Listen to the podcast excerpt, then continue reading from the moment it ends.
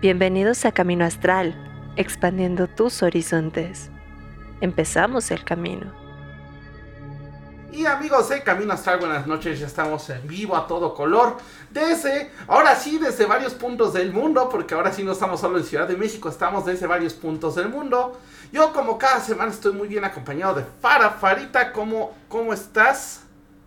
Pues yo aquí casi recién aterrizando con cara demacrada, mal dormida, muy bien paseada y les voy a estar ahí también publicando algunas cositas de Nueva York. Y como cada martes, súper contenta de estar aquí, sobre todo porque hoy tenemos Programita especial, Rich, cuéntamelo todo. Así es, hoy tenemos una súper invitadaza, porque aparte en varios programas hemos hablado de su libro, de hecho lo hemos mencionado muchísimo, y hoy nos da muchísimo gusto que esté con nosotros Jania Tchaikovsky. Jania, ¿cómo estás? Buenas noches. Hola, buenas noches. ¿Cómo están ustedes? Bien, bien, muchas gracias. Bienvenida desde Argentina. Estoy en Buenos Aires, por ahora. En una semana ya estoy en México. Excelente, sí, de hecho ya tenemos acá algunas de las cositas que nos va a estar trayendo a, México. Ahorita vamos a hablar un poquito de ellas, pero Jania, bueno, eh, eh, tienes una mega trayectoria con excelentes libros, con excelentes cuestiones. Cuéntanos un poquito por qué te ha dado esta vena de escribir. Aparte, ojo, y yo sí, yo sí te voy a acusar porque, como te dije hace rato eh, fuera del aire, yo te conocí mediante este libro, La conspiración de los alquimistas, y yo en lo personal, a mí este libro me cambió la vida. ¿Cómo es que, que te da para empezar? Ahorita te presento de manera formal, pero ¿cómo es que te da esta, esta parte de empezar con los libros? No, es que eso siempre escribí. Primero, a, a los nueve años, mi papá me escribió en la biblioteca del pueblo. Entonces yo iba, iba y sacaba cinco libros por semana y me encerraba a los 9, 10 años, era una especie de monstruito, me encerraba a leer. me gustaba vivir en el mundo paralelo, porque este mundo así me parecía un poco duro ya de chiquita. Entonces vivía con los duendes, las hadas, mis libros, también tenía amiguitos en, el, en el colegio, pero más me gustaba encerrarme a leer. Y luego empecé a escribir como naturalmente. Siempre escribía todo lo que me pasaba. Pero luego, fíjate, iba a estudiar Bellas Artes y, y a estudiar arquitectura y ahí tuve que empezar a dibujar. Sin embargo, seguía escribiendo. O sea, es como, un, como algo natural, una especie de, de, regalo. Sí, es lo que veo. Porque aparte, arquitecta, investigadora de religiones, alquimia, mitología, cabala y obviamente, bueno, arquitectura sagrada, porque digo, si ya estás en una, también la otra. Entonces, esto está padrísimo, ¿no? Aparte, varios de tus libros, sobre todo, bueno, eh, uno de los que nos acaba de mandar, muchas gracias a Editorial este, Obelisco y Sirio, que nos mandaron jugando con Los Ángeles. Ahora sí la apunto para dónde es, porque ya me dijeron que luego no, no latino, para dónde está la cámara. Pero oye, la verdad es que eh, a, mí algo que me encanta de tus libros, porque también eh, eh, este libro, La fiesta de la liberación, este, La victoria de los alquimistas, oye, a mí me encanta el cómo manejas romper esta barrera de de, repente esta, esta, este juego entre el libro, la historia y la enseñanza alquímica y la enseñanza eh, de, otras cosas, ¿no? Porque a mí me pasaba cuando, me, acuerdo mucho en el libro cuando empieza a hablar el gato, uno se queda así como de qué está pasando, ¿no? Así de, o sea, yo fue así de, ah, caray, como que, empecé a leer, ¿no? Y aparte, debo confesar, tu libro lo compré por accidente. Son de esos accidentes destinados. O sea, lo compré por accidente y dije, bueno, ya lo tengo, lo voy a leer. Y bueno, ahí me seguí con los demás, ¿no? Entonces, ¿cómo, cómo trabajas esta parte de, en medio de la historia, dar estas enseñanzas a la gente y aparte, pues empezarle a meter bajita la mano y muy suavecito todo esto para que, que no te das cuenta y de repente ya tienes un chorro de conocimiento? Y es una trampa. Justamente, es una trampa, es una trampa, pero es un, es un poco como yo vivo, voy mezclando el conocimiento que voy adquiriendo en mis viajes, o sea, soy una aventurera, una nómada, una gitana. Cuando ya me recibí de arquitecta y, y, trabajé un poquito como arquitecta y luego ya dejé de trabajar como arquitecta y ya solamente me dediqué a escribir y a viajar, es una forma de vida. Yo lo que transmito es una forma de vida. Y hablando de gatos, los gatos todos, en todas mis novelas hay un gato que habla. Porque aunque la primera no me atreví a hacerlo hablar, solamente se sonrió y quedó ahí. Pero ya en otras novelas hablan y en la última directamente se paran en dos patas, tienen botitas negras, guantes blancos y te dicen cosas que solo un gato puede decir. Entonces, este surrealismo de estar mezclando, a ver, una realidad con muchas otras realidades paralelas, es una forma de vida, es una forma de ver el mundo. Yo lo único que hago es transmitir cómo veo el mundo. Y hay muchas personas que les encanta, porque van entrando y vienen a volar conmigo, con los gatos, con los alquimistas, con las hadas, con los duendes. Pero como tengo esta parte de investigación muy fuerte, los conocimientos que yo eh, vuelco en las novelas están bien fundamentados. Entonces también me dedico a investigar, a estudiar, al mismo tiempo, porque se puede hacer las dos cosas. O sea, uno puede realmente mezclar esos mundos. Y te voy a decir que México, especialmente, es el país más surrealista del mundo, donde yo me siento absolutamente cómoda, porque ahí no hay que explicar nada. Correcto. En otros países hay que estar explicando todo. Aquí nos entendemos telepáticamente. Es correcto, es correcto. Farita, tienes por ahí pregunta, ya te vi. Sí, de hecho, tal vez es la pregunta más obvia, pero que muchos tienen esta duda. ¿Qué rayos es la alquimia? Porque hemos escuchado, es que hemos escuchado tanto, hemos visto tanto que si la piedra filosofal, que es como lo que más se relaciona, y entonces de repente la alquimia se ha vuelto una cosa que abarca como tanto y a veces nada. Entonces, desde tu perspectiva, por favor, platícame, ¿qué, es la alquimia? ¿Qué, qué se hace en la alquimia? ¿Para qué nos sirve? ¿Para qué nos sirve?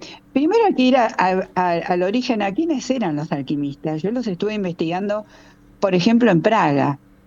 Praga, en Praga hubo un rey loco nieto de Juana la Loca en el 1530, 1560, Felipe II,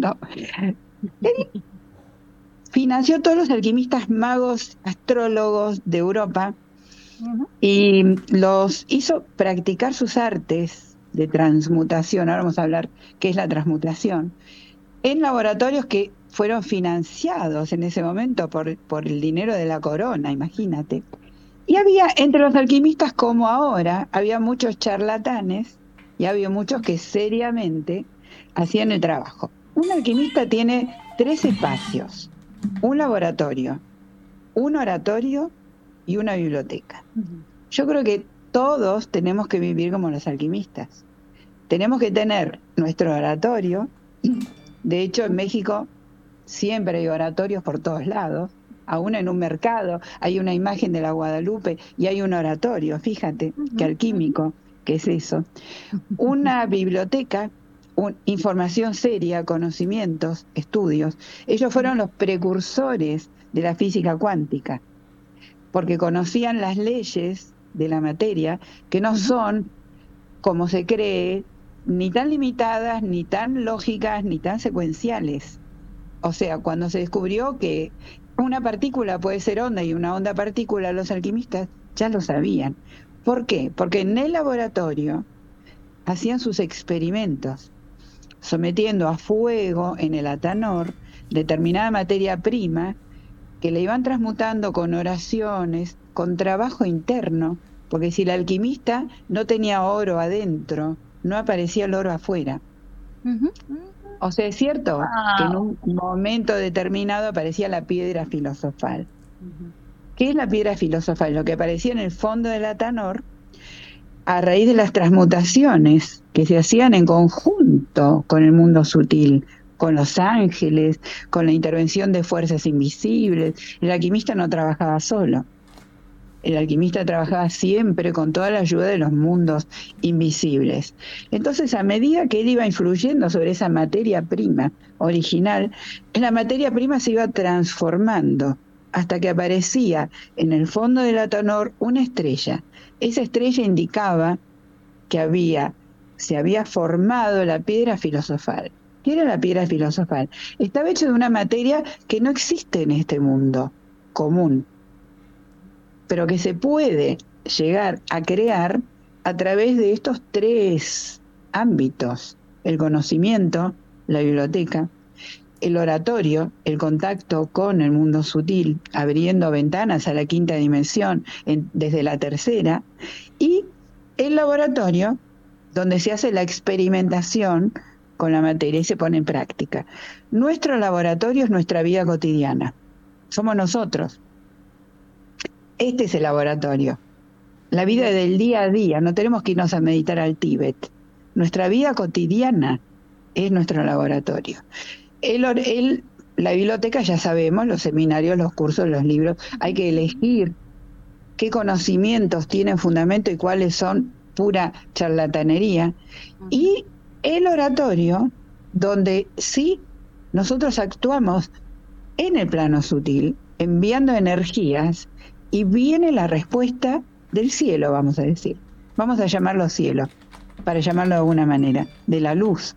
Entonces, combinando estos tres aspectos, nos vamos transmutando y nos transformamos nosotros en una piedra filosofal. ¿Qué hace la piedra filosofal? Cuando toca un material burdo lo transforma en oro. Por lo tanto, no es que ellos hacían oro dentro del laboratorio, sino que a través de la piedra filosofal la ponían en contacto después con distintos metales y, obtenían el oro.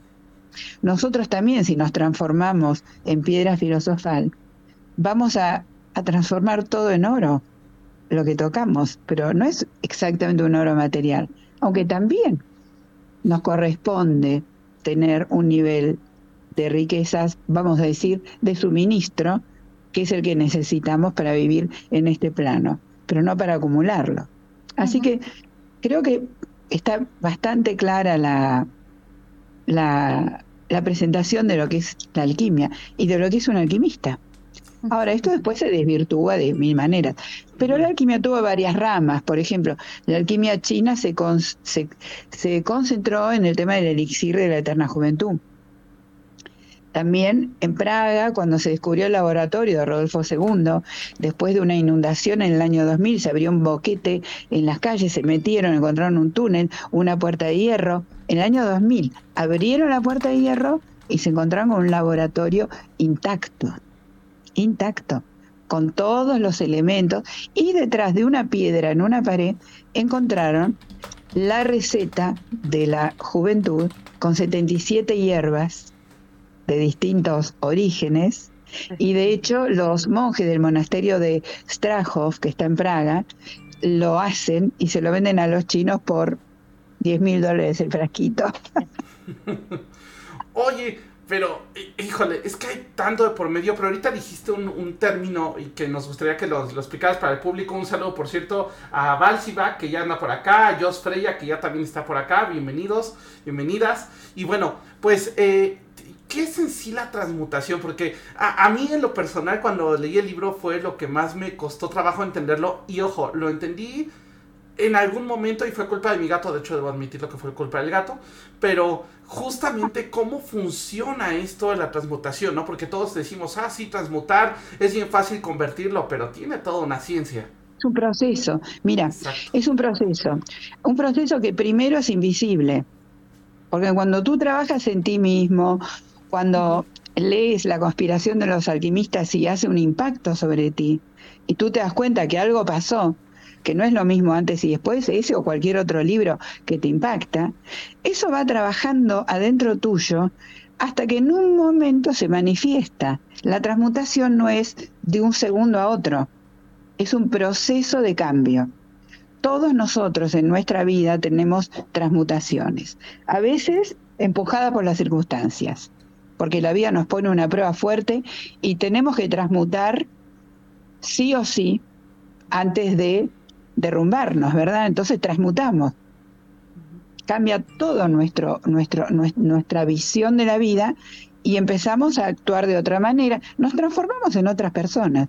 La transmutación es un cambio profundo, donde se pasa de un nivel a otro con la misma materia prima que somos nosotros, y se produce un cambio tan profundo que ya casi no nos reconocemos a nosotros mismos. Si tú te vas al que eras tú antes de ese impacto que te produjo este libro u otros, no eras la misma persona, transmutaste. Ok, ok, excelente. Farita. Sí, yo tengo otra pregunta, también muy, Dime. eh, muy también como hacia, voy a decir, hacia mis gustos y también los, los del Rich. ¿Por qué tanto gato? ¿Por qué tanto misterio con Ah. los gatos? Digo, porque yo tengo michis, yo soy la loca de los gatos, me encantan. Eh, Yo también. conozco el misticismo y todo este rollo, pero ¿por qué esto de, de- de- bueno, digo, yo, yo como este eh, mamá de, de gatitos, digo, yo, yo entiendo esto de cuando nos hablan y todo esto, pero ¿por, por qué transmitirlos? El, el- Bueno, ¿Cuál porque- es la importancia? Bueno, ellos, ellos son los transmutadores por excelencia. Ellos toman, ya sabemos, la energía negativa o desarmónica y la transforman en positiva. Son alquimistas. Ahora, son, son animales mágicos, igual que los delfines, igual que los pájaros. O sea, pertenecen a un tipo de animalitos que tienen la... Porque los pájaros, por ejemplo, anuncian señales. Los pájaros anuncian. Eh, De hecho, en la antigüedad se hacían oráculos con el vuelo de los pájaros, por ejemplo. Los delfines, ya sabemos, y los gatos son, yo diría, lo máximo en ese nivel porque están muy cerca nuestro, porque, porque conviven con nosotros. En Egipto eran considerados sagrados. La diosa Bastet La era una diosa gata, gata. Y fíjate que en el medioevo, cuando quemaron a las brujas, las quemaban con los gatos Los gatos. con sus gatos. A tal punto, a, tal, a, tanto, a tanto llegó esa locura terrible, satánica de esa La época, peste. que vino la peste. Entonces, esto vamos a ver históricamente. Ahora, por experiencia propia, yo siempre estoy rodeada de gatos y si voy a algún lugar, se me acercan los gatos, adopto alguno como sea, aunque sea por un día. Así mismo, en hoteles, por ahí me, se me aparecen gatos, me buscan, nos buscamos porque eh, justamente por esa capacidad que ellos tienen de transmutar y ese don telepático, los gatos se comunican telepáticamente con nosotros. Y fíjate, tienen una dignidad absoluta. Sí. Nos enseñan a ser dignos, nos enseñan a ser incondicionales y nos enseñan a decir no cuando hay que decir no. O sea, son maestros Sí. realmente viven en un mundo paralelo. ¿Por qué? Duermen todo el día. Sí. ¿Por qué duermen todo el día? ¿Dónde están? Están en otro mundo. Así es. ¿Y por qué se despiertan de noche? Se despiertan en medio del misterio, para cuidarnos. Justamente cuando nosotros, a su vez nosotros nos vamos al mundo astral de noche, ellos también nos acompañan. Entonces, en, en mi novela La fiesta de tu liberación, que le voy a mostrar la versión de Argentina, no va a ser la versión de... A ver, ahí está. Ah, Uy, desapareció. Ahí está, ahí está, ahí está. Ahí, ahí. Ay, qué. Es la fiesta de tu liberación, que, que voy a hacer un pequeño paréntesis, viene con cartas y las cartas se reco Espérate, ay, desaparecí en la selva. es terrible lo del fondo. Apareces y desapareces, es muy mágico. Ah, Ay, ay, ay, ay. Ahí están las cartas. Sí. Son 10 personajes, 10 personajes se recortan, miren, ¿ven? Acá Sí. está el reverso de las cartas. Entonces es un libro que tiene las cartas incorporadas, que las recortas con una tijera, que a la editorial le encantó, porque Sí. es muy caro hacer cartas. Entonces me dije, ¿cómo se te ocurrió esta idea? Bueno, pues me están limitando el presupuesto. Vamos a ponernos en la solapa. La recortamos y ya está, listo. Bien, entonces, ¿qué pasa en la fiesta de tu liberación? Que, es la que voy a presentar ahora en octubre y noviembre en México. El, eh, el- Nisha, la protagonista, está tomando champagne tirada en un sofá y está como en ese momento de vacío que nada le viene bien, que no sabe lo que quiere, que se acuerda de sus viajes y que no sabe para dónde ir. Es un momento sí, de- de donde uno está totalmente perdido y el champagne ayuda, por supuesto, a que uno más o menos no se pierda del todo o se pierda del todo y en ese momento entre dormida y no se sabe si es por el champagne o es por ese estado o, es porque se quedó dormida, se le aparece un guardia, le, le- le trae una invitación para ir a una fiesta y es en la fiesta de, de tu liberación, le dice, te invitamos a asistir a esta fiesta. Y Nisha lo mira así, con la copa de champagne, le dice, está bien, voy, no tengo nada que perder. pero con una sola condición. Sí, ¿cuál? le dice el guardia. El gato viene conmigo. el gato que se llama Fénix, Fénix, la mira, porque ya venía mirándose y él estaba hablando telepáticamente, pero ella no lo escuchaba, porque estaba demasiado confundida. Cuando estamos muy, muy así, no escuchamos nada, no entendemos nada, somos un desastre. Bueno, entonces, como creo que muchos estamos así en momentos ahora, porque hay un cambio de energía tan grande que no sabe para dónde ir. Entonces, el, el guardia le dice, bien, estira su mano, le envía energía al gato, se levanta en dos patas, de pronto tiene cerca de un metro ochenta, dos metros, botitas negras, guantes blancos, y le dice, vamos a la fiesta, le abre la puerta, y en la puerta hay una carroza, esperándola. El gato se sube, le abre la puerta, la cierra, como si fuera su mayordomo, vamos a decir, su cuidado porque otra cosa que te quería decir, lo, les quería decir los gatos, los gatos nos tienen a nosotros, no nosotros a los gatos. O sea, correcto. Ellos tienen humanos, vamos a decir la verdad. Yo tengo un gato, no, mi gato me tiene a mí. Exacto, totalmente de acuerdo, totalmente. Sí, solo que está mal utilizado el lenguaje. Bien. Entonces el gato en el pescante junto con Gandar empiezan a mm, rodar con la carroza por las calles de Buenos Aires, se pasan semáforos en rojo y de pronto empiezan a levantar vuelo y aterrizan en la puerta del castillo. Allí tiene que tener una contraseña. El gato entra con Niksha y empieza la fiesta de tu liberación, que transcurre en un sueño. No voy a contar mucho del argumento porque sería spoilear. No, pero sí que lo lean.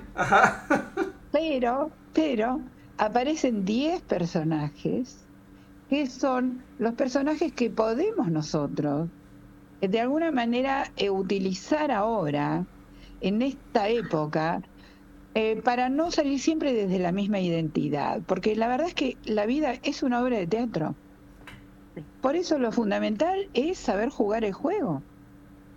Finalmente siempre estamos actuando. Ahora, estos son, digamos, personajes espirituales. ¿Cuáles son los personajes? Está la bufona, que es la que se sabe reír de todo. Está la niña, que es la que tiene esa... Somos, nosotros, en nuestras distintas versiones. Lo que pasa es que en la fiesta aparecen como personajes, pasa de todo en la fiesta, no les quiero contar. Inclusive hay un circo adentro del palacio, hay un circo, hay trapecistas, hay payasos, hay diálogos con los payasos que nos enseñan a reírnos un poquito y a desdramatizar. Y bueno, muchas cositas más. Y el gato siempre presente. Y viene, solamente se lo voy a adelantar un poquito, un gato de ojos amarillos, muy especial, anunciando que está llegando Alicia. De la país de las maravillas. La maravilla, claro. otra vez otro gato.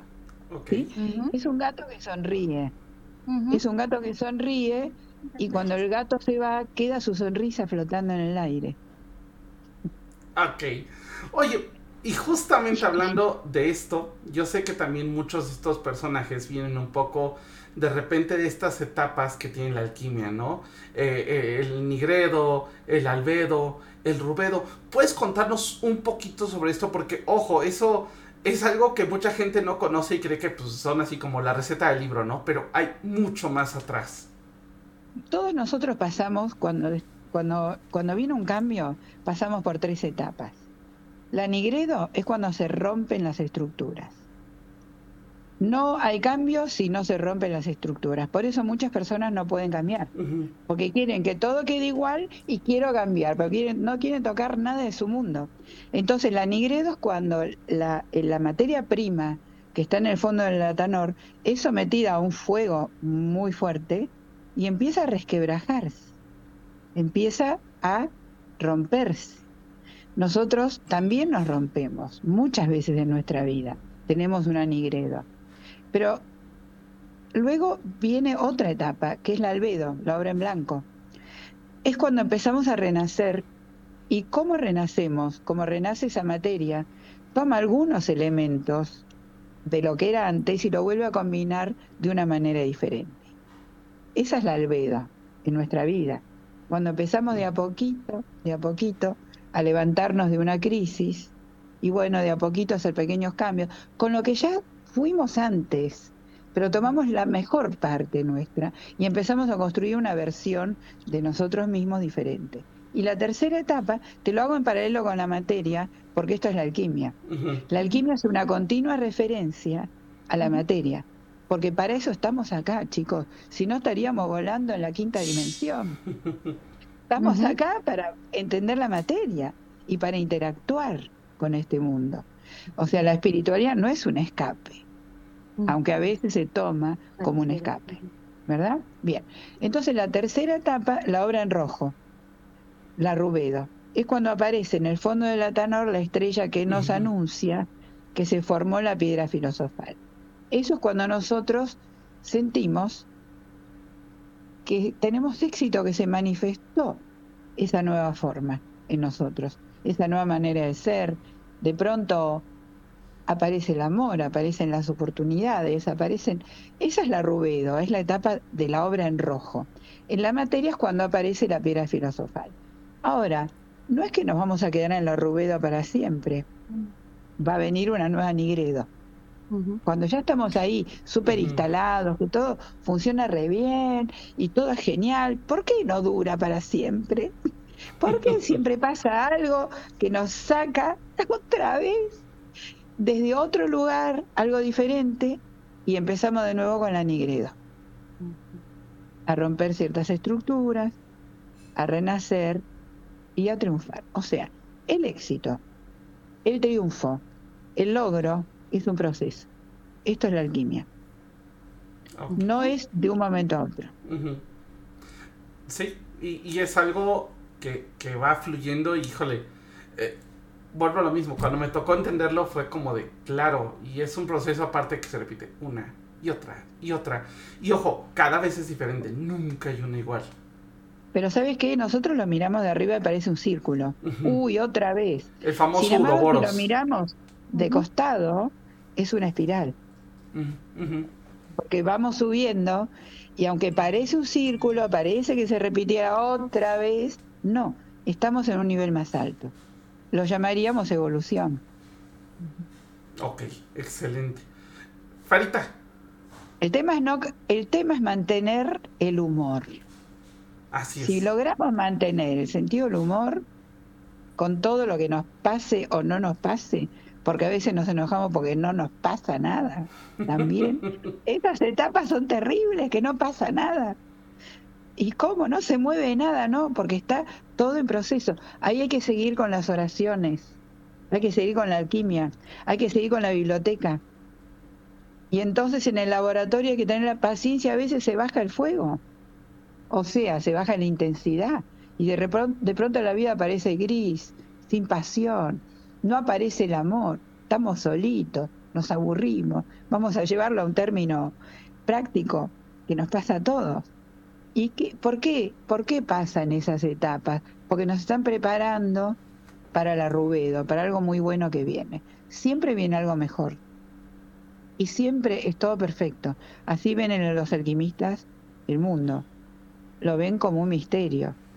Si nosotros, si nosotros logramos ver la vida como que todo es luz, aunque no nos guste lo que viene, porque a veces viene la luz disfrazada de oscuridad pero a veces viene la oscuridad disfrazada de luz también.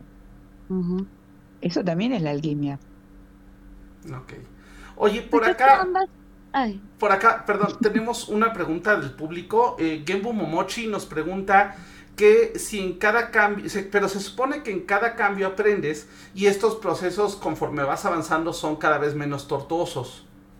Sí, son menos tortuosos porque te lo tomas con humor, porque te das cuenta que es un juego.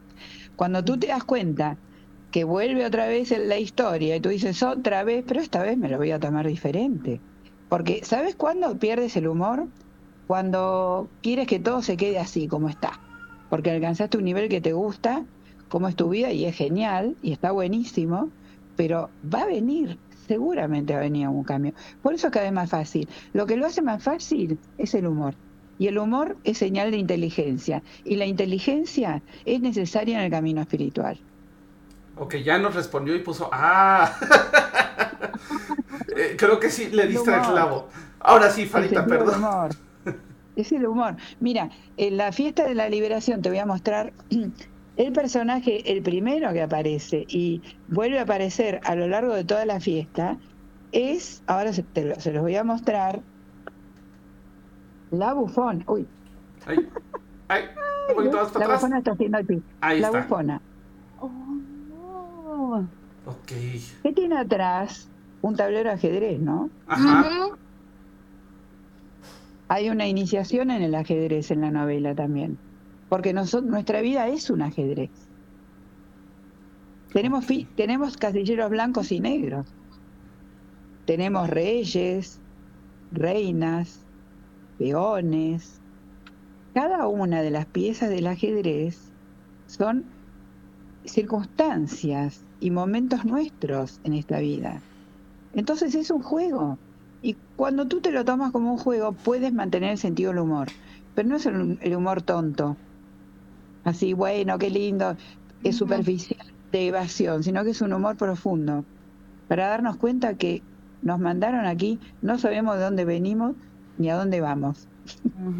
Sin embargo, si logramos jugar el juego sin apegarnos, como tantas tradiciones eh, antiguas nos dicen, sobre todo, por ejemplo, los budistas, que se focalizan mucho en el desapego, eh, si logramos no apegarnos, no agarrarnos a las cosas, sí disfrutarlas al máximo y ser muy apasionados, pero no agarrarnos, no tratar de retenerlos porque todo va cambiando. Ahí puedes mantener el sentido del humor. Es correcto.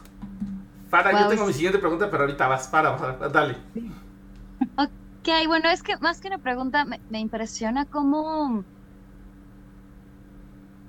cómo puedes juntar todas estas cosas, estas ah, metáforas que haces, ¿no? Con, el ajedrez, con el juego, con lo cómico. Eh, literal te escucho y es así como de, es la historia de mi vida. Eh, y sobre todo el cómo, diré tal vez algo tan, no tan simple, pero digamos una fiesta. No sé, ¿quién, ¿quién va a pensar que en una fiesta pueden pasar tantas cosas que te pueden cambiar? Y sobre todo esto, sabes que no es como el típico libro de y vivieron felices para siempre, ¿no? Y llegó Ah. al máximo y tantanos, sino más bien es como, ok, ya cuando, cuando lo logres, pues prepárate porque otra vez vas para abajo, ¿no? Y vas de picada, pero Sí, ahora va- sí, con un sí. aprendizaje. Sí, pero el tema es así. Mira, lo mismo hacemos cuando vamos a buscar la luz con una oración. Vamos, subimos, tomamos la luz y la tenemos que bajar a la tierra. Cada cosa hay que bajarla acá, de nuevo, al nivel cero, para volver a subir. ¿Pero por qué? Porque estamos trayendo luz a la tierra. Vamos a pensar no solamente en nosotros. Cada uno de nosotros es, está en misión acá. No sabemos cuál. ¿Cuál es? Simplemente la de estar acá. Ya eso es, ya eso solito es una misión. Estar acá y no entender el juego. Entonces tratar de entender el juego nos va dando un poquito de flexibilidad, de fluidez. Y hay una cosa, estar en el presente sí, pero apoyándonos en el pasado y teniendo el futuro adelante. Porque solo el presente es muy angustiante también. Ay, yo vivo en el presente. Se malinterpretan las, los conocimientos espirituales profundos. O sea, el presente solo, descol- descolgado de todo, somos hojas al viento. Sí, estar presentes, sí, estar en- atentos, que eso es estar presentes. Estar atentos, porque vienen señales, porque el gato nos habla y no nos damos cuenta, porque pasa un pájaro, porque cualquier persona que se nos acerca es un mensajero del alma. Así es. Todos. Entonces, tampoco obsesionarse por las señales, pero entender que, que es mágico. Y a la mañana despertarnos, y es una maravilla que nos despertamos, damos todas las cosas por sentadas. Y Sí. Nada, es seguro. Sí. Oye, hay Entonces, una... eh, Sí, dale, dale, adelante, adelante. no, te digo, pues yo, por eso, tal vez a través de mi vida nómade, en un viaje, como todo el tiempo te tienes que estar desapegando de personas, porque ya hace como Sí. años que soy nómada digital, que antes no existía el término. No, antes nos llamábamos viajeros. Parábamos en hostels, nos encontrábamos por ahí y ahora hay coworking. Está buenísimo. Ahora está, es parte de, está facilitado el tema de ser nómade. Bien, pero esta vida nómade, un poco de, de moverte, eh, te, te- a mí me dio la visión de que la vida es también un viaje, aunque nosotros siempre vivamos en la misma casita y, y con el mismo barrio, en la misma colonia y tengamos los mismos amigos. Sin embargo, es un viaje. Ningún día es igual al otro. Y ayer no éramos iguales a hoy. Y después de esta charla, nosotros no vamos a ser iguales. Ya vino el gato a, ya vino el gato a reclamar. ¿Cómo? Ya vino el gato a decir que estamos hablando mucho de él. Pero fíjate, ¿te das cuenta? ¿Cómo apareció? Qué, qué hermoso. ¿Cómo se llama? Es la Patitas, es la productora oficial del programa. ¿Se llama cómo? ¿Patita? Patitas, mira, aquí está. qué hermosa. ¡Ay, qué linda! Con su mostachito. ¡Ah, qué hermosa! Mi gato, yo tengo dos, antes tenía tres, y todos tienen el nombre de, de alguna protagonista de mis novelas. Está excelente. Oye, El de- ¿hay- ¿hay algo? El de la, el de la conspiración se llamaba Copérnico, ¿te acuerdas? Copérnico, Sí. sí. sí, me acuerdo mucho de eso. Oye, hay algo que a mí, bueno, me pudo en, en el último libro de la conspiración de los alquimistas porque pusiste un ritual al final, un ritual como de matrimonio alquímico, que cuando leí, o sea, yo, yo estaba así de, es que qué hermoso, porque e- en este ritual era una serie de combinación de hierbas, pero era pasar la noche con tu pareja, pero sin tocarse. Era nada más el cariño para después ya, pues, vivan las pasiones, ¿no? Pero, pero e- eso me encantó porque es algo que no vemos, ¿no? O sea, muchas veces, eh, pues sí, está padre esta parte más este, pasional, pero, pero ¿cómo fue que desarrollas esta parte del ritual? Porque, híjole, a mí me cambió mucho la forma de ver porque aparte el, el significado era muy bonito de ese ritual. Claro. El, el sentido es, eh, pero tú creo que estás hablando de la victoria de la sí, la victoria de la conspiración, correcto. Eso. Ese es esta. ¿Esta es? Ah, yo, ¿Esta la yo leíste también? estoy en mudanza Sí, la y lo claro. tengo por ahí. Luego les subo las fotos de los libros para que los vean. A la edición de Bueno. México. La victoria de la conspiración en la- es, to- es todo un- es una novela cabalística que transcurre en la ciudad.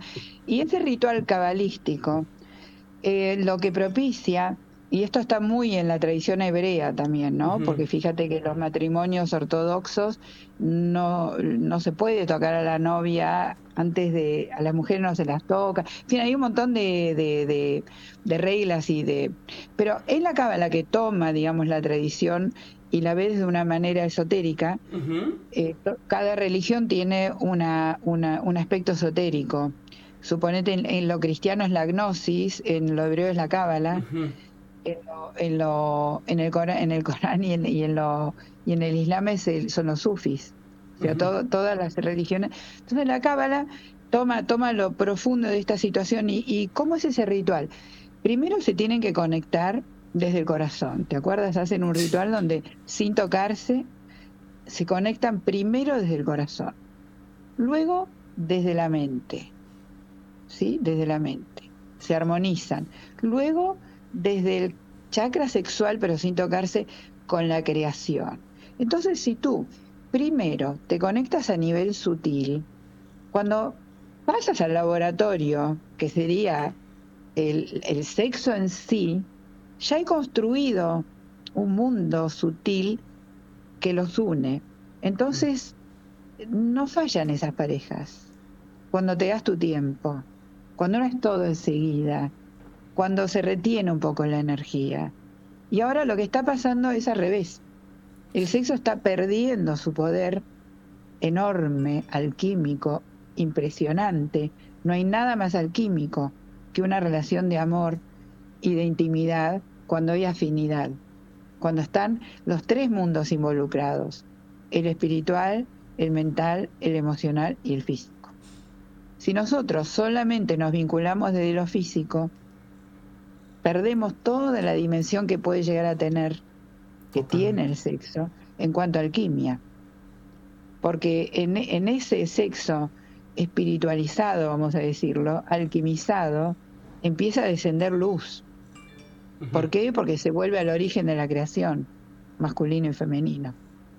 O sea, se produce un Big Bang en la pareja. Es correcto. Algo que los cambia de nivel, los transmuta. Ahí está el término. Por eso en todas mis novelas hay una historia de amor, fíjate, en todas. Sí, no, no lo había pensado y sí, sí es cierto. Ok. más alquímico. Y está bien el amor de pareja, porque todo el otro amor también, el amor universal, bla, bla, bla, está bien, es válido, es importante, pero el amor de pareja es para mí lo máximo que se puede lograr en esta vida. Y lo más difícil. También. Ahora, ahora está difícil, porque no hay estructura afuera que te contenga. Entonces solamente tienes el nivel de conciencia y puedes encontrarte con alguien más que tenga un nivel que quiera explorar estos niveles de conciencia. Y entonces el amor pasa a ser una aventura impresionante. Y con la misma persona no hay que estar cambiando a cada rato. Porque si tú cambias a cada rato nunca se produce el contacto profundo. No. Correcto. Es un descarte y un descarte y un descarte y un descarte como como estamos en esta sociedad de consumo descartando cosas. Cambiamos también las personas. justo iba a eso, ¿no? Que como comentas, esta cuestión del el conectarse internamente más allá de, eh, no sé, de lo físico, de gustos que se puedan tener en común, esta cuestión realmente de una conexión y sobre todo por todo lo que nos están bombardeando los medios ahorita de lo, lo cool es hacer con tu pareja esto, ¿no? De y ya de repente, no sé, un viaje en vez de de convertirse en algo que, que, sea para disfrutar, de repente se vuelve en una escena de tomarse selfies y videos, porque justo me pasó ahorita que acabo de regresar de viaje, yo decía, pero ¿por qué la gente no disfruta, no? Porque todo es, vamos a tomarnos una foto y se quedan media hora en un lugar para replicar la foto que vieron en tal red social y, todo es como mostrar que, que, somos la pareja perfecta cuando uno que estuvo ahí es como, pero si yo vi cómo se pelearon, pero si yo vi que odian, que están cansados, pero la cuestión es mostrar el, tenemos una conexión perfecta porque la imagen representa eso, pero pero por dentro nada. Nada, nada. No es el show del ego, el show del ego. Sí, Sí, total, total, total, total, totalmente. Diríamos. El show del ego. Entonces nosotros eh, que, estamos investigando y estamos en conexión con estos mundos espirituales, tenemos una gran responsabilidad y es la de no entrar en ese juego y no sumar nuestra energía a esa energía. Porque a veces uno, por no quedar afuera, empieza a, a negociar con esas energías y no hay que negociar. Y cuando uno no negocia, empieza a plantarse de otra manera en la vida. Y bueno, podrá quedarse un poquito solo algún tiempito. Pero después va, claro, porque pasa. Pero, le, acabas de dar esperanza a Fara.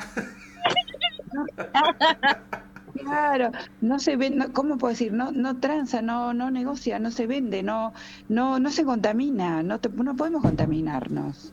Y nuestra responsabilidad, si estamos en, un camino espiritual, el que sea, es ser consecuentes. Y eso es un ejercicio también. Y está bueno. Y no tenemos que hablar. A veces no hay que decir nada. Ni, ni siquiera una crítica. Nada. Nada. No ser parte de determinadas cosas. Las, las personas se van a comer, van a un restaurante y primero le sacan la foto a la comida y después comen. O sea que nos estamos separando de la materia, nos estamos separando de la experiencia, de la profundidad. O sea, es un mundo, no es materialista, es virtual, cada vez más virtual. Estamos dejando de vivir. Entonces, esta virtualidad así no está buena. Lo que está bueno es esta virtualidad, que corren corrientes de energía entre nosotros y quienes nos están viendo o lo vean en diferido y las van a sentir. Esa virtualidad sí está buena, pero fíjate cómo estamos concentrando la energía y estamos enviando municiones espirituales fuertes de conciencia. Oye, porque esa es nuestra responsabilidad. Así es. Oye, algo que, que, a mí en lo personal me encantó es que Yo en ese punto que empecé a leer este libro, yo estaba en una, en una encrucijada de saber a qué religión pertenecía, o sea, Oh. a qué creencia. Y algo que me encantó fue que aquí tú mencionas mucho, no importa qué creencia tengas, esto es universal y aplica para lo que creas, o sea, este, no importa en qué creas, esto va a aplicar. Mira, porque las, que- las, las religiones son estructuras, son estructuras, son estructuras que eh, se, se tienen que ir transmutando también y no se transmutan porque hay mucho en juego. Entonces, más bien uno tiene que entrar en, el- en la mística y no en la religión. También es. puedes estar en una religión, pero lo tienes que ver desde la mística. La mística no necesita intermediarios, los místicos. No necesitan un intermediario. O sea, nos podemos conectar directamente. Ahora, que la religión nos da una estructura y, y es linda a veces, ¿por qué no? Pero no la tenemos que tomar como, como una decisión vital, es nuestra la decisión de cómo nos queremos conectar con la luz. Y la religión también ayuda, claro que sí, pero no cuando nos limita a que eres de esta religión y, o de otra, y entonces tu identidad está basada en algo que es una estructura. Así es. Es positiva la religión, claro que es positivo, todo es positivo, lo que, es. lo que se hace, ¿verdad? Totalmente, y aparte, como siempre lo hemos dicho en el programa, cualquier religión para ser buena tiene que ser algo que te lleve a algo mejor. O sea, te tiene que hacer crecer. Claro. Y son buenos porque son, son lugares de, de encuentro, o sea, es importante que existan Claro. también. Totalmente. Y además, siento que uno siempre aprende de alguna de ellas. Yo, por ejemplo, que, que- que soy antropóloga de la religión, llevo Ah, ¿tú años eres- estudiando. Ah, Sí, llevo años estudiando diversas religiones. ah, He vivido hermoso. inmersa dentro de varias religiones. Eh, Mm. Toda mi familia paterna es musulmana, toda mi familia materna católica. Entonces, siempre he estado como en la intersección. Y bueno, yo pagana. Entonces, siempre he intentado disfrutar de ambas. ah, hasta donde no diré no, no, no se metan conmigo, como ya en mis, em, diré como, como cambios, ¿no? O, o- o quererme cambiar o cosas por el estilo. Y justamente esto, ¿no? El, el- el poder, como decías, no todas las religiones son buenas, el poder como vivir, aprender, ir, ir cachando, ¿no? Lo que cada una te puede, te puede ir aportando, eh, también me parece fenomenal. Y, y bien o mal, todas las religiones han tenido estas cuestiones alquímicas, ¿no? Como decías, las partes místicas, que si el sufismo, ¿no? Lo- Los, derviches, los danzantes, acá en México los curanderos, ¿no? Que igual católicos y todo, pero siempre es este, esta búsqueda de, de ese conocimiento sin in- intervenir en... La conexión con la fuente, con la fuente, con la fuente. Es eso. Ahora fíjate que en la conspiración de los alquimistas mm, hay un, eh, un acuerdo de oración alquímica que, que tiene las tres religiones. Entonces, se, pueden, se puede hacer el ritual en la, en la versión eh, cristiana, vamos a decir, ¿sí? que es con el Padre Nuestro, la de María, las oraciones de la tradición, que están resonando hace dos mil años en el éter. Tiene una fuerza tremenda decir un Padre Nuestro o una Ave María. Es muy fuerte, o un Gloria, o, o un Santo, Santo, como está en... Entonces, esa, ese ritual nos lleva a- a- al amor, ¿verdad? Porque la religión cristiana el énfasis está puesto en el amor. En la hebrea se hace con salmos. En la hebrea el énfasis está puesto en la ley, en el orden divino. Entonces cuando necesitamos que algo se ordene, podemos recurrir a los salmos. Cuando necesitamos abrirnos al amor, a la religión cristiana. Y cuando necesitamos entregarnos, estamos en la religión, en el Islam, en la religión Claro. Justamente, Claro. claro. porque ahí es una entrega y por eso se hace con una postración la oración. Sí. Entonces, es, de- es a veces necesitamos soltar todo y entregarnos. Y ahí es ideal hacerlo con los suras, sutras del Corán, que están Ujú. en, la, en, la, en la conspiración, porque nos remite a esa entrega total y absoluta que nos propone justamente el mundo musulmán, ¿verdad? La religión. Sí, sí, sí. Oye, por acá eh, del público nos están diciendo que, eh, pues sí, en una vida al lado de otro es donde evolucionan los dos, ambos caracteres y sus vivencias como evolucionan más rápido respecto a la cuestión de pareja. Y también Gemon Bomochi nos dice que él cambió tres veces de religión, cada vez comprendía algo nuevo y hasta que tuvo su propia perspectiva. Yo también igual pasé por muchas religiones hasta decir, a ver, esta es mi perspectiva y no tiene de malo agarrar de aquí de acá. O sea, el punto es simplemente crecer y ser mejores. Tal cual. Absolutamente. Y cuando si necesitas un sostén en algún momento, pues, pues te entras en los ritos y vas a misa o vas al templo. Yo voy a todos los, yo voy a, voy a todos lados. Exacto. a todos los templos me encantan aparte, porque son lugares donde se, genera una aura eh, purificada, porque hay todo, todo, ese, todo ese grupo de personas orando y con una misma intención es, es muy positivo. Mm. Correcto. Oye, Jania, está, está buenísimo el programa, pero ya se nos empezó a acabar el tiempo. Oye, a ver, cuéntanos, porque sabemos que vienes a Ciudad de México, de hecho ya lo pusimos en nuestras redes, ya algunos nos han preguntado, sabemos que vienes a presentar el libro, que vienes a un seminario, cuéntanos un poquito cuándo, dónde, cómo y, y dónde nos registramos. Primero, voy a, primero vamos a pasar el número de teléfono sí. para que quede bien, bien marcado su WhatsApp. Oh, el de Norma, que es mi, mi este, Norma Juárez de, de, una organización que se llama CUNAV, es quien me este, coordina y organiza todo en México. Y el teléfono es 52 229 188 0931. A ver, ¿lo puedes repetir, por favor? Claro, 52 más 52 229 188 0931. 0931. Ok. Para, para ponerlo también en los posts de Instagram y que la gente lo pueda también buscar ahí. Ok, también en mi Facebook o en mi Instagram están todos los flyers, la información, los videos y demás, o en la página www.janiascribe.com. Ahí está también toda la información. Bien, entonces, el 14, ya dentro de poquito, ya estoy tomando el vuelo pronto, pero yo hace un mes vine de México, me vuelvo a ir. ¿Y dónde voy? A México. vuelvo a México, otra vez por Aeroméxico, nueve horas, ya es para mí casi como, bueno, no es nada el vuelo. El 14 de octubre en, en Reforma, en el Hotel Sevilla Palace de Reforma, este, hago un seminario intensivo que es la, los secretos alquímicos de la eterna juventud. Okay.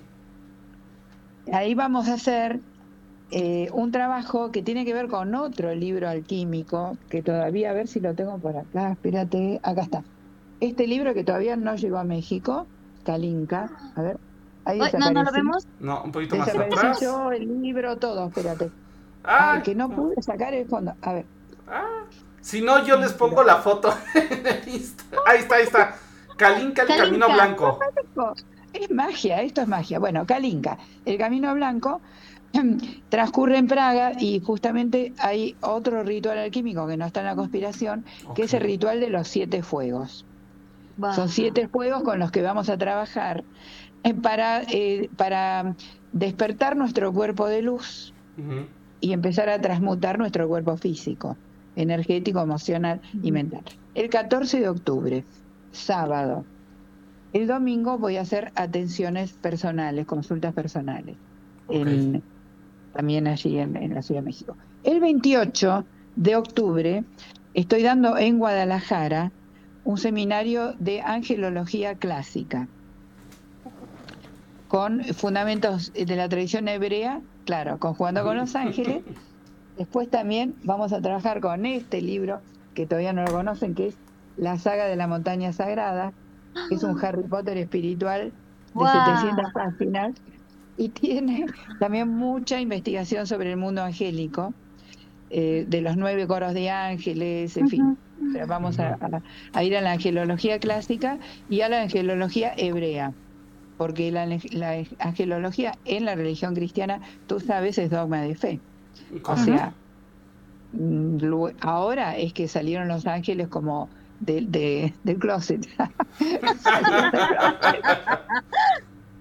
que los tenían encerrados en la Biblia, pero bueno, salieron y en el Talmud, salieron y, están acompañándonos, pero vamos a ir a los orígenes, a ver cómo son los fundamentos de la angelología. Eso lo voy a dar el 28 de, de, octubre, en... Eh, sí, luego el 28 de... Espérate, el 28, el 18 de noviembre, perdón, vamos a estar en Veracruz con el, eh, el, de alquimia, la alquimia, los secretos alquímicos, y el 20, eh, 25 en la Ciudad de México vamos a hacer el de angelología clásica. Así que los dos van a estar en la Ciudad de México. El 14 de octubre el de la alquimia y el 28, el 25 de noviembre, en la Ciudad de México el de la angelología. Y luego tenemos el 28 en Guadalajara el de ángeles y el 18 eh, de noviembre en Veracruz. En Veracruz. Perfecto. Sí. Y en, el interín, días antes, en las librerías de estos lugares, vamos a presentar, voy a presentar la novela, la nueva novela. Excelente. Así que van a estar todos los flyers, todo en mis redes. Excelente. Sí, nosotros también. Nosotros también lo vamos a estar. Así es. O sea, norte, centro y sur de México. Totalmente. Así es. Ya ustedes están invitados Muchas gracias. a los dos seminarios, por supuesto. Yo ahí, voy a andar. Así es, segurísimo, ahí estaremos. Ya, ya lo apunté. Igual también para vernos por allá y sí, sí, todo, todo un gusto. Y la verdad es que, híjole, estuvo padrísima la entrevista. Muchísimas gracias. De veras, nos encanta tenerte por acá y esperemos que no sea la única, sino que vamos a tenerte más programas por aquí. Gracias, y a mí me encantó estar con ustedes, fue genial. Hablamos de gatos, de fiestas, de ángeles, de todo. De todo.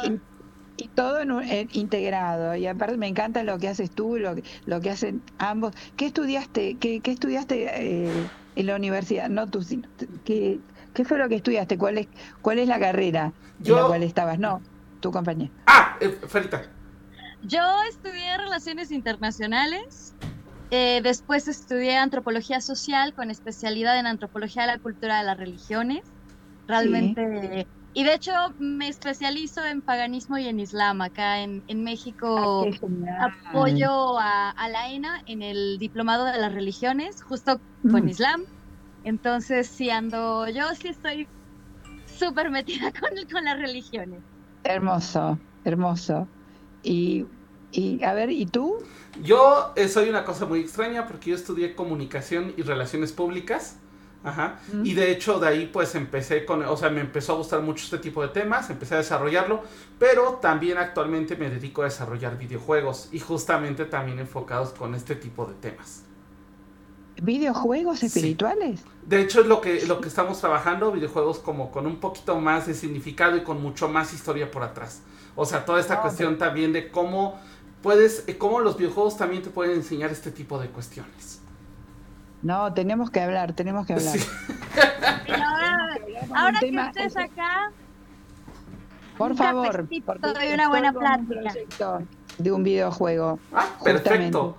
Pero no tenía el know-how, no tenía quien ah. se interesara de este mundo, el tema que tiene que ver con lo espiritual. Así es, ¿no? Pues yo estoy justamente con ambas, así que con todo gusto y sería padrísimo hacer algo así. Me encanta. Bueno. bueno, pues para ir cerrando, Farita, saludos astrales y ¿qué tenemos mañana en Brujas del Caldero? Pues le mando saludos astrales a toda la gente bonita que, como siempre, me encanta decirlo, nos escucha en todas partes del mundo.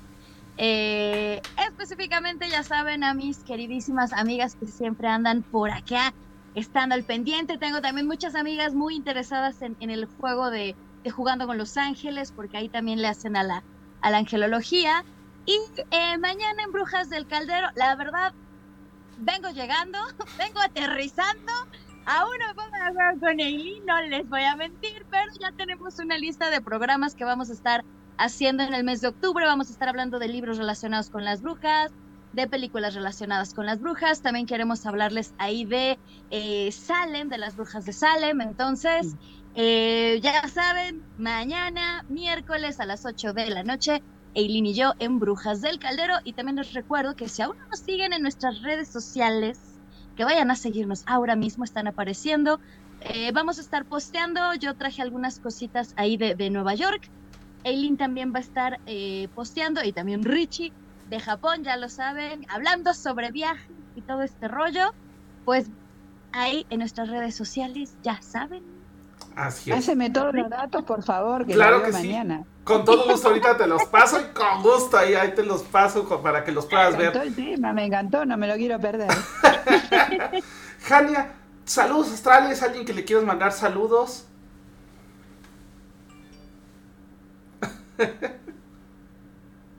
Jania? Acá estoy, sí. Ah, ah, alguien que le quieras mandar tus saludos. Ay, a México lindo y querido. A todo. Te lo amo. Perfecto. Tengo una debilidad con México. Es como esos amantes que les perdonas todo. Muy bien. bueno, yo aprovecho igual para mandar saludos a Alisdra, a Ten, Dong, a Gabo Momochi, que también dice que le interesa mucho la parte del videojuego porque le ayudaría mucho a enfocarse. Él tiene TDA y sí, claro, de hecho, justamente es parte de lo que nosotros atendemos con los videojuegos. A Jos Freya, a Sukoshi. Y a Juliot369, también a Laura2205.